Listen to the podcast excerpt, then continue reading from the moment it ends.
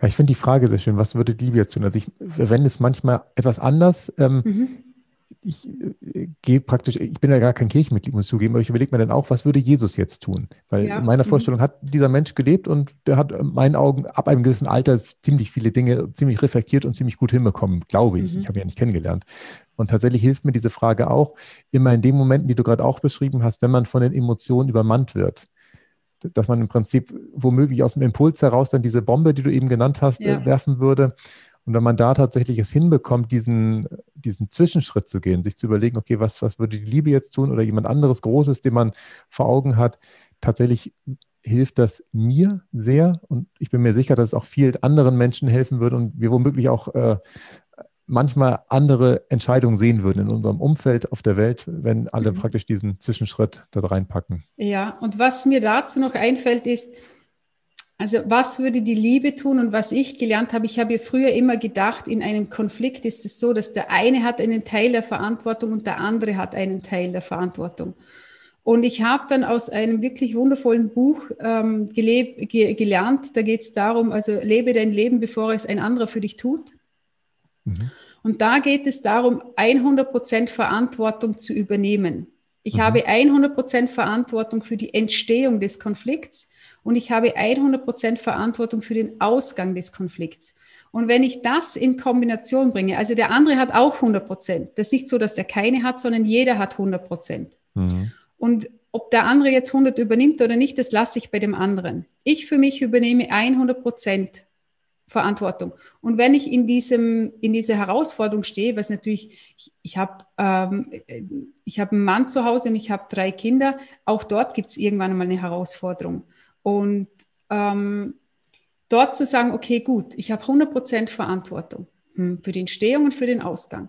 Was würde die Liebe tun? Dann den nächsten Schritt zu machen. Dann gibt es keinen mehr, ich warte, bis der andere auf mich zukommt und ja. aus der Liebe einen Schritt macht, sondern dann ist es mein Schritt den ich zu machen habe und nicht der andere. Mhm. Das finde ich total schön. Das ist einerseits total logisch, andererseits, ich habe es mir jetzt auch aufgeschrieben, finde ich total schön, dass ich ja dann sozusagen auch immer in der Rolle bin, es zu ändern. deswegen ist es auch dein Ansatz vollkommen ausreichend, dass du den Nachfolger coacht oder begleitest, mhm. weil er hat ja die 100 Prozent. Du, du, hast genau. ja im genau. Prinzip dann alles, äh, kannst du beeinflussen. Total schön. Punkt. Mhm. Jetzt sind wir auch wieder bei dem, was du praktisch machst, äh, praktisch Unternehmensnachfolge, ähm, da hatte ich mir auch so eine äh, Frage notiert, ähm, ob es grundsätzlich einen Trend gibt. Und ich glaube, ja, wir haben den Trend in Deutschland, dass wir weniger selbstständig sein wollen. Das ist womöglich auch an vielen Stellen, ich meine, die Kunden, die du betreust, die haben sich dafür entschieden oder die sind erstmal in der Rolle, das zu machen.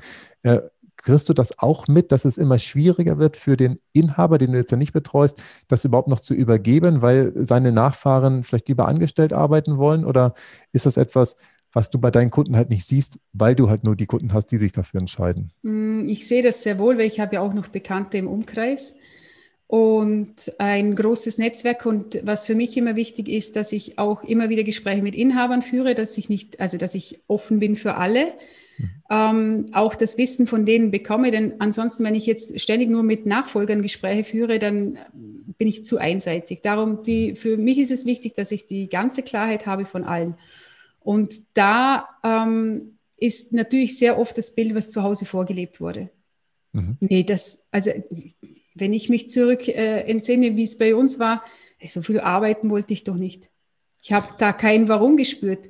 Erst als ich das Produkt hatte und gesehen habe, was ich da für gigantische Möglichkeiten habe, das war dann mein tiefes Warum. Und auch dieses Warum in diese, also in, in diese Gesichter zu blicken, die dann so dankbar waren und sagen, hey, jetzt äh, bin ich am Ende des Tages habe ich eine super Hose, ich komme mit Freude und Begeisterung zur Arbeit.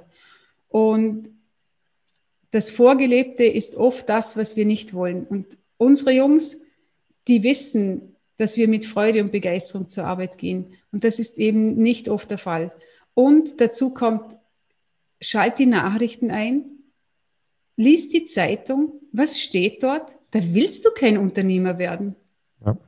Und darum ähm, ich prüfe für mich sehr wohl, also ich, ich, ich, hatte einmal, ruft mich da die, die Zeitung von, von bei uns, von unserem Bundesland an und sagt, jetzt hier kannst du, also du kannst mich wieder kontaktieren, wenn ihr eine positive Zeitung schreibt. Mhm. Ich will keine negativen Nachrichten lesen. Und wenn ihr das nicht macht, streich mich raus und kontaktiere mich nie wieder. Ich will keine Zeitungen. mhm. und prüf wirklich für dich, welche Nachrichten ziehst du dir da rein. Ich ziehe mir die ganz wichtigen rein, die ich wirklich brauche. Und ansonsten, kurz bevor die Welt untergeht, wird mir einer das mitteilen. Ja, ich ziehe mir das nicht, also morgens früh eine Zeitung zu lesen, da steht nur Negatives drinnen. Da wird nicht von Erfolgen berichtet, wie bei uns der große Konkurs von einem, von einem Familienunternehmen. Ja, was ist mit allen, die, die super laufen? Mhm. Wieso stehen die nicht drinnen? Und dazu kommt bei den Nachfolgern, es wird ja nicht wirklich angesprochen.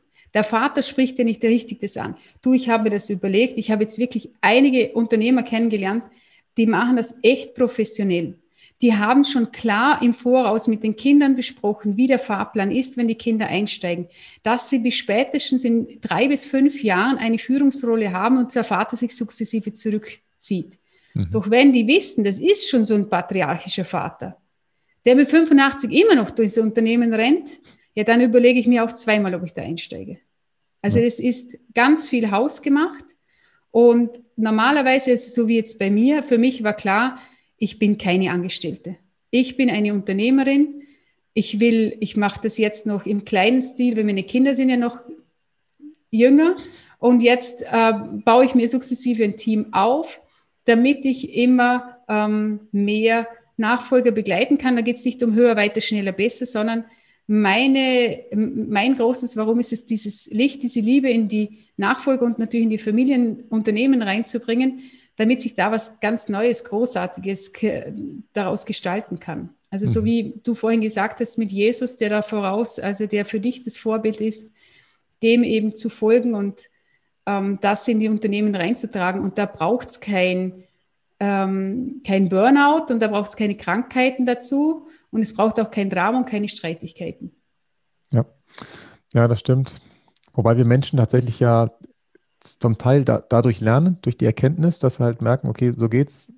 Häufig habe ich das Gefühl, dass wir tatsächlich doch da manchmal zu lange warten, bis der Schmerz wirklich da ist. Mhm. Aber was du eben richtig gesagt hast, Manuela, also ich lese auch keine Zeitung. Ich muss zugeben, ich hatte auch mal früher noch ein schlechtes Gewissen, dass ich sie nicht lese. Mittlerweile ist das total weg. Ich, ich weiß, ich mache alles richtig, dass ich sie nicht lese und auch keine Nachrichten gucke. Und ich bin bei dir die Welt wird nicht untergehen, ohne dass ich es mitbekommen habe. Und ähm, was ich mittlerweile überlege, ist, ob ich tatsächlich mir so einen Informationsdienst mal anschaffe. Das gibt es ja auch. Es gibt ja so Nachrichtensender und so. Ja. Und man kann ja auch mal an die Quelle gehen, wo einfach nur die nüchternen Informationen kommen. Da bin ich aber noch nicht in die Umsetzung gekommen. Ich habe einen Arbeitskollegen, den ich von früher noch kenne, von den Stadtwerken Flensburg, der halt auch immer nur mit Informationsdiensten gearbeitet hat. Ähm, ja. Das ist für ihn so als, als ich fast gesagt, Rohstoffspekulant, also als äh, Einkäufer für so Commodities tatsächlich relevant, mhm. dass er die Fakten kennt. Okay, was weiß ich, der ist gestorben oder den gibt es nicht mehr oder was weiß ich. Da gibt es einen Jahresabschluss, der interessant ist, wo bewertungsfrei Informationen verteilt werden, die aber auch Geld kosten. Das ist nicht so, dass die dann im Prinzip so vor sich hingedödelt werden, sondern man wirklich dafür bezahlt, dass man an die für sich relevanten Informationen rankommt. Und da muss ich aber dann auch wieder für mich erkennen, was sind denn die für mich relevanten Informationen? Weil ich wüsste gar nicht, was mein Leben so nachhaltig verändert, wenn ich das jetzt nicht wüsste. Deswegen bin ich tatsächlich da noch nicht in die Umsetzung gekommen und ähm, ja, bin aber auch deiner Meinung, dass uns da relativ wenig entgeht, wenn wir da nicht hinschauen. Ich frage mich halt immer, dient es mir? Dient es mir, meinem Leben, macht es mich glücklicher? Wenn ja, dann nehme ich es, wenn nein, dann lasse ich es. Wenn es mir derzeit nicht dient und irgendwann kommt irgendwas, wo, wo ich dann sage, ah, das dient mir, da kann ich mich selber noch entwickeln. Ja, da bekomme ich jetzt echt Inputs und das zieht mich nicht runter. Das gibt mir Energie. Mhm. Dann sind es für mich die richtigen Entscheidungen und dann sind es auch die richtigen Informationen.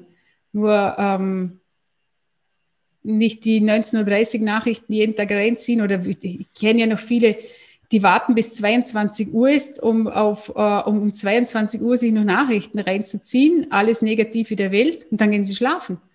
Das, das wirkt ja dann die nächsten sechs Stunden nach. Na, sensationell. Ja, das stimmt. Manuela, ich hatte ja den Benjamin Stocksiefen ja auch schon mal im Podcast, der ja auch ganz dezidiert über seinen Generationenübergang äh, beschrieben hat und äh, sich ja gefühlt bei ihm alles geändert hat, kein Stein auf dem anderen geblieben ist. Äh, am Ende auch alle Mitarbeiter einmal durchgewechselt waren, weil sein Prozess dann abgeschlossen war. Ähm, meine Frage ist in die Richtung, ähm, ist es denn überhaupt noch sinnvoll, diesen Generationenübergang zu machen? Oder ist es dann nicht manchmal auch cleverer zu sagen, okay, ich gründe neu, weil ich mache sowieso alles anders, weil hier bleibt nichts äh, bei, beim Alten? Was ist so da dein Gefühl an der Stelle? Ähm, nee, also ich glaube nicht, dass es Sinn macht, wenn es ein bestehendes Unternehmen schon gibt, es neu zu gründen, sondern dieses Geschenk, das ich habe, ähm, so zu adaptieren, dass es für mich richtig ist und dann weiterzugehen. Mhm. Also nochmal dann, wenn ich es neu gründe, darf ich halt aufpassen, dass ich da nicht ins Beweisen reingehe. Ich beweise dir, dass ich das mhm. besser kann. Und das ist ganz oft bei den Kindern der Fall. Also entweder wir sind im Gefallen wollen oder wir sind im Beweisen, im Rebellieren und ähm, beides ist Opfer. Okay. Also wir sind da nicht in unserer Kraft, sondern wir sind der Opfer und manchen ist das gar nicht bewusst, bis ich sie da mal darauf hinweise, sie sollen sich mal selbst beobachten den ganzen Tag, wo sie denn da überall am Beweisen sind. Hm. Und das Beweisen hältst du nicht lange aus.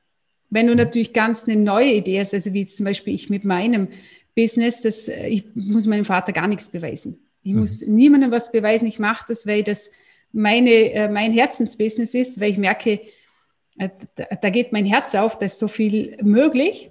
Mhm. Das ist was anderes. Nur wenn ich da anfange zu beweisen, ich bin noch besser und, und das geht nicht. Wir, es gibt viele Erfahrungen, die wir haben, die wir aus der Vergangenheit nutzen können. Und vor allem den bestehenden Kundenstock, die Räumlichkeiten, alles, was schon vorhanden ist. Und es dann so zu adaptieren, dass es für den anderen, also für den Nachfolger wirklich möglich ist.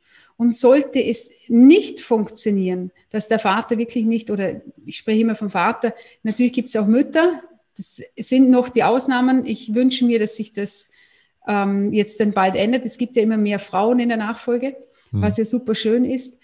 Ähm, dass das dann zu ändern und nicht äh, rauszugehen und der hat mich nicht lassen und jetzt bin ich beleidigt und jetzt mache ich das Gleiche noch einmal. Das macht ja keinen Sinn. Mhm ja. sondern dann was, äh, was zu machen, was, also wenn ich jetzt meinen Bruder anschaue, mein Bruder hat sich auch ein, ein neues Unternehmen gegründet. Er entwickelt Bekleidung für Ärzte und Piloten mhm. im, im Rettungsbereich. Und das ist sein Fokus. Das hat er vorhin schon geliebt. Er hat gesagt, ist mit den Ärzten und Piloten, die Menschen, die, das fasziniert ihn und hat sich da eine Nische aufgebaut weltweit. Und das ist für ihn, das hat nichts mit Vater, ich beweise dir jetzt, ich bin noch besser, noch cooler, sondern er ist seinen Weg gegangen und macht das in seiner Rettungsbranche, was ihm sehr gut gefällt. Okay. Und das, das hat eine andere Energie. Hm. Ja, verstehe ich. Das heißt aber auch, dass Unternehmen deines Vaters wird dann ja irgendwann nicht weiter, oder habt ihr noch mehr Geschwister? Keine Ahnung, gibt es noch einen oder? Es gibt noch Geschwister und es ist offen. Also ich habe das gelernt, dass es, ähm, das ist auch wie mit der Angst. Ich muss nicht heute eine Entscheidung treffen mhm. oder vor irgendetwas Angst haben, wo ich gar nicht weiß, ob das jemals eintrifft. Mhm. Sondern zu dem Zeitpunkt, wann das dann ist, wird dann die Entscheidung getroffen. Nur eines darf uns Nachfolgern allen klar sein, nur wenn wir das Unternehmen nicht weiterführen, bedeutet das nicht, dass wir damit nichts mehr zu tun haben. Mhm. Sondern weil dann müsste, muss für dich ganz klar sein, wenn du, wenn du sagst, ich will mit dem Unternehmen des Vaters nichts mehr zu tun haben und du steigst aus, muss dir bewusst sein, wenn du das definitiv nicht mehr machen möchtest, dass du aufs gesamte Erbe verzichtest. Dann fällt der morgen tot um, ist das Ganze ja in der Erbmasse mit drin, dann kannst du nicht sagen, ich will damit nichts zu tun haben. Weil dann musst du echt entscheiden und sagen, okay, gut, ich verzichte auf alles. Mhm. Ich kann nicht, also ich kann nicht gehen und denken, es ist erledigt. Es ist nicht erledigt. Und du wirst auch nicht mit dem Gehen, wird sich nicht für dich erledigen. Das ist wie, wenn du dich scheiden lässt von, dein, von, von deinem Partner oder von deiner Partnerin. Und dann hast du noch zwei oder drei Kinder. Das ist nicht erledigt. Das ist nie erledigt. Mhm. Bis du es für dich geklärt hast. Erst dann ist etwas erledigt. Und wenn ich schaue, ich habe 90 Prozent der Nachfolger, die zu mir kommen, stellen sich die Frage, ist das wirklich meins? Mhm. Manche bewusst, manche unbewusst. Immer wieder stellen sie sich die Frage. Ich habe jetzt mit einem gesprochen, der ist seit 28 Jahren im Familienunternehmen. Der stellt sich diese Frage jedes Jahr. Okay. Das ist ziemlich langwierig. Ja. Ähm, und er beantwortet sie dann immer wieder, ja, das ist meins, ich gehe weiter. Nur spannend ist, dass diese Frage auftaucht. Mhm. Denn wenn sie unbewusst nicht irgendwas auslösen würde, kommt diese Frage erst gar nicht in deinen Kopf. Ja. Okay. Und ähm, die meisten, wenn sie die Klarheit haben, was sie wollen, bleiben sie. Dann stellt sich diese Frage nicht mehr, sondern dann geht es nur noch darum, was sind die nächsten Schritte, die zu tun sind, damit es ein ähm, damit es erfolgreich wird, damit es ähm, Spaß macht, damit die Freude wieder da ist, die Leichtigkeit wieder da ist. Das sind dann die nächsten Schritte. Mhm. In einem deiner Posts habe ich gesehen, Manuela, dass ähm, Adler Lösungen finden und Enten Ausreden finden. Ähm, auch schön gemalt auf so, so einem Poster, nee, auf so einem Flipchart. Ähm, glaubst du daran, dass sich Enten auch zu Adler entwickeln können oder gibt es Sachen, wo du sagst, nee, also da wird es jetzt echt schwierig, nochmal da oben äh, ins Fliegen zu kommen? Was ist da deine Erfahrung? Weil ich habe das Bild auch schon häufiger gesehen, aber also Mai, ob wir uns ändern können? Ja. Ah ja, auf jeden Fall. Gut. Also ich war ja die Oberente. So. In wie vielen Bereichen war ich denn Ente? Natürlich war in, paar, in, in manchen Bereichen, Bereichen war, bin ich immer schon Adler. Nur in ganz vielen Bereichen, oh ja, was für eine Watschelente war ich denn? Ähm, natürlich können wir das. Gut. Denn wenn wir uns lösen von unserer Vergangenheit, wenn wir ständig in den Erfahrungen und in den Erlebnissen der Vergangenheit bleiben, dann ist es extrem schwierig. Doch wenn wir uns ein neues Bild der Zukunft generieren, mit der Frage, was, wenn alles möglich ist, ja, was, wenn alles möglich ist, dann bin ich ein Adler. Natürlich bin ich dort ein Adler. Wieso soll ich dort auch noch eine Ente sein, wenn ich ein Adler sein will? Und natürlich, ich habe, es liegt nicht an der Ausbildung, es liegt nicht an den Genen und es liegt nicht an dem Geld, was wir von zu Hause mitbekommen haben. Das sind alles nur Ausreden. Sondern wenn wir wirklich entscheiden, und ich habe mich entschieden, ein Adler zu sein, aufzuhören, in diesem Entenwatschel Drama Queen Dasein zu sein mhm. und zu leben und diesen Schritt hinauszumachen. Und wenn, also das sehe ich auch immer wieder in der Begleitung, wenn die 100 Prozent volle Verantwortung für sich und für ihr Leben übernehmen, dann ändert sich alles. Alles. Das wie mobile. Du stößt ein Element an und alle bewegen sich. Mhm. Es kann keines ruhig bleiben. Alle bewegen sich. Und so ist es mit der Vollverantwortung. Und das ist das oberste Grundthema, weil viele sagen, zum Beispiel viele Unternehmer sagen, ja, ich, ich bin der Adler. Ja, dann schau sie mal an mit 60. Rückenschmerzen kommen kaum mehr die Stiegen hoch. Mhm. Ja, du bist vielleicht ein Adler im Unternehmen. Du, was ist mit deiner Gesundheit? Wo bist du dort, Adler? Da bist du die, da, da sagst du, ja, der, der Arzt hat mir die falschen Blutdrucktabletten verschrieben. Mhm. Ja, wieso brauchst du das überhaupt? Ja, ich musste das, dieses fünfte Glas Wein noch trinken. Es wäre sehr unhöflich, wenn ich das nicht mache. Und ich muss ja dieses, dieses Essen essen, wenn ich da schon eingeladen bin. Das ist nicht Vollverantwortung. Mhm. Es ist auch nicht Vollverantwortung, dem Vater blind zu vertrauen und die Zahlen nicht anzuschauen zu arbeiten, zu arbeiten, zu arbeiten und dem Vater blind zu vertrauen, dass er das Unternehmen richtig führt. Nicht einmal in die Zahlen reinzuschauen, wenn ich sage, du kennst du die Zahlen, weil hast du das im Überblick? Ja, ja, ich weiß schon Bescheid. Ah ja, ich weiß Bescheid. Das hat auch nichts mit Vollverantwortung zu tun. Und wenn ich beginne, da sukzessive reinzugehen, und das ist halt ein Ding, wo ich dann schauen kann, okay, wo übernehme ich schon Verantwortung, wo nicht? Und was brauche ich denn, dort Verantwortung zu übernehmen?